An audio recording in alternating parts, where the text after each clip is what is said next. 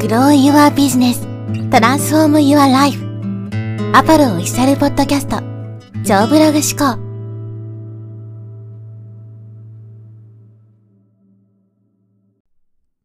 はい、えー、こんにちは、ポロです。今日はですね、時間軸と収入は比例するというテーマでお話していきます。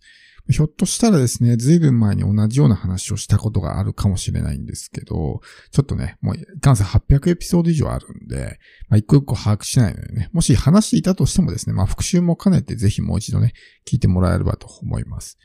で、え、収入と時間軸は比例しますよと。だから普段ですね、自分が時間をどのように捉えているのか、時間軸が長い人ほど収入は多くなり、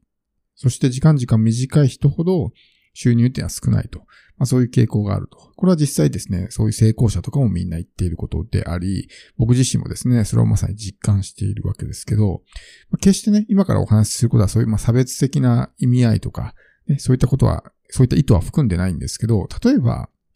日雇い労働者の人って言いますよね。日雇い労働者の人っていうのは時間軸、このスパンがですね、1日っていうスパンなんですよ。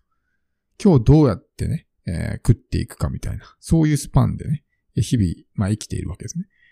で、まあ、大多数の人、まあマジョリティはですね、サラリーマンとか、まあ公務員とかもそうですけど、やってると思うんで、そういう人たちは月給ですよね。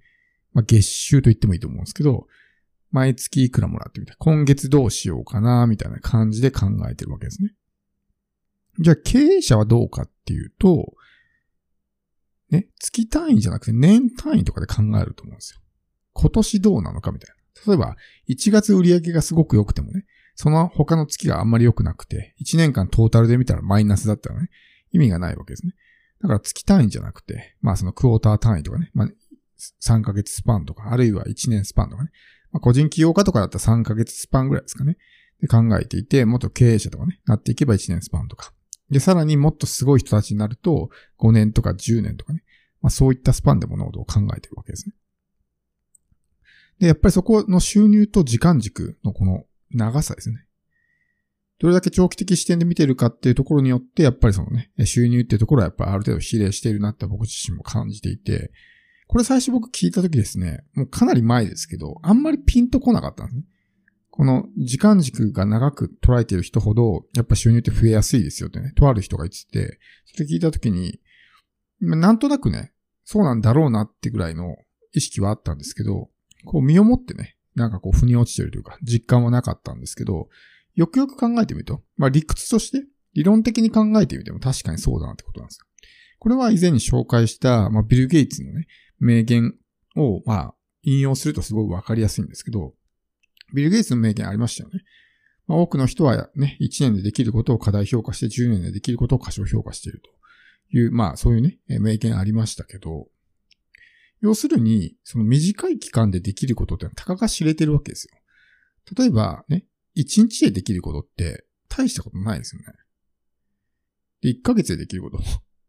で、そんな大きなことってできないと思うんですよ。でもそれが、例えば1年とか、3年とか5年とか10年あればですね、結構大きなことってできると思うね。だから毎月、例えば、今月どうしようかな、みたいなことを考えていてもですね、あんまり大きなことはできないということです。そうじゃなくて3ヶ月とか半年単位とかね、1年単位で考えて、で、この半年でどうしようかなとかね、この1年でどうしようかなっていうふうに考えたら、当然時間もたっぷりあるわけなんで、そうするとできることも大きくなっていくんですね。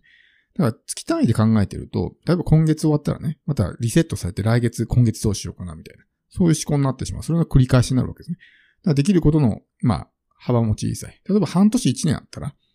じゃあ1年で考えてみましょうか。1年っていうスパンがあったとしたら、最初のね、もう半年間はとにかくね、もうセールスは全部捨てて、とにかく集客とか信頼構築だけにね、全力を尽くすと。したら、もう売り上げはゼロとなるわけですね。売り上げはほぼないという状態ですけど、そこでもう圧倒的にですね、集客とか信頼構築をしているから、その後半のですね、半年間で一気にドカンと大きな売り上げを上げられると。こういうことはできるわけですね。時間が長いと。当然持ち時間が長いわけだから、できることもたくさんあるわけですよ。でもこれがもし1ヶ月単位で区切ってたらどうなるかっていうと、今月ちょこちょこってやって、ちょこちょこっと売り上げ上げて、来月またちょこちょこってやって、ちょこちょこっと売り上げ上げるみたいな。やっぱりその、どうしてもね、持ってる時間が限られてるんで、例えば集客しようと思ってもね、本当にちょこっとしかできないとか、っていう状態になってしまうわけですね。でもこの時間軸が長ければ、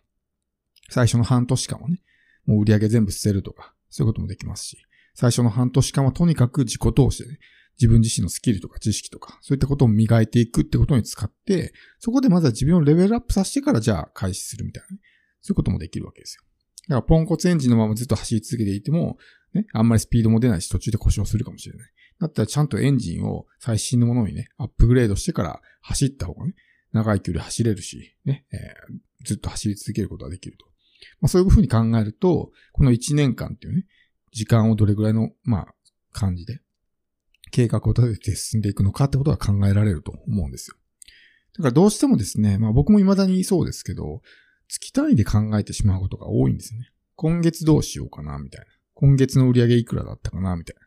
そういうまあ短いスパンで考えてしまう。で、時にはこの短期戦略っていうのもね、必要になってくる部分はあるんで、特にやっぱりそのね、目先のお金がどうしても必要になるケースとかってあるわけじゃない生活するときにね。するために必要なお金って当然あるわけなんで、常にこう長期的視点で全てね、未来に未来にっていうのも難しいかもしれないけども、でもやっぱり何事もそうですけど、長期的視点で物事を考えている人の方がやっぱり圧倒的にうまくいくので、短期的視点で生きているとなかなかね、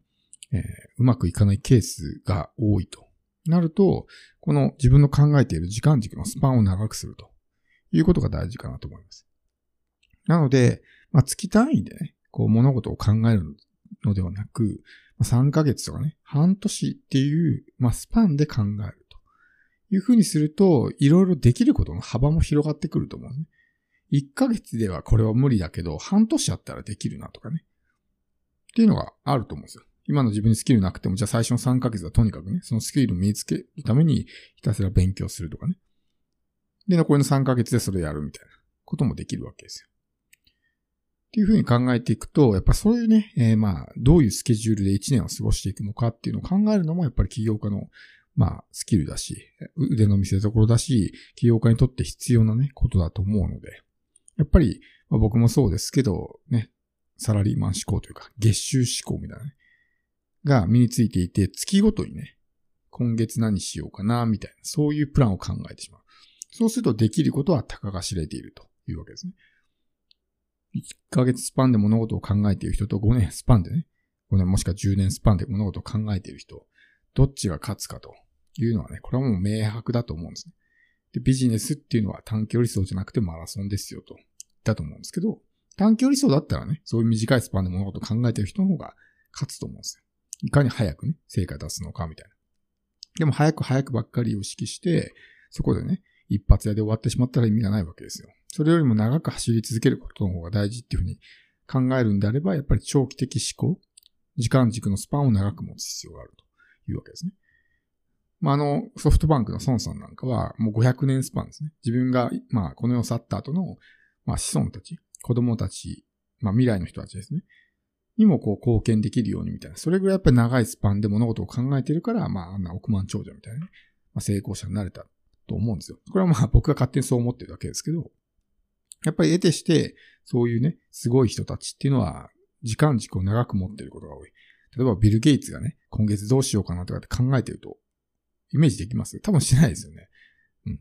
ジェフ・ベゾスがね、今月どうしようかなとかって多分考えてないと思うんですよ。そういう短いスパンじゃなくて、1年とか。1年でも短いと思いますね。彼らも5年、10年とか、下手したら20年とかね。もっと長いスパンで物事考えてると思うんで。だから当然、見えてるものも違うしね。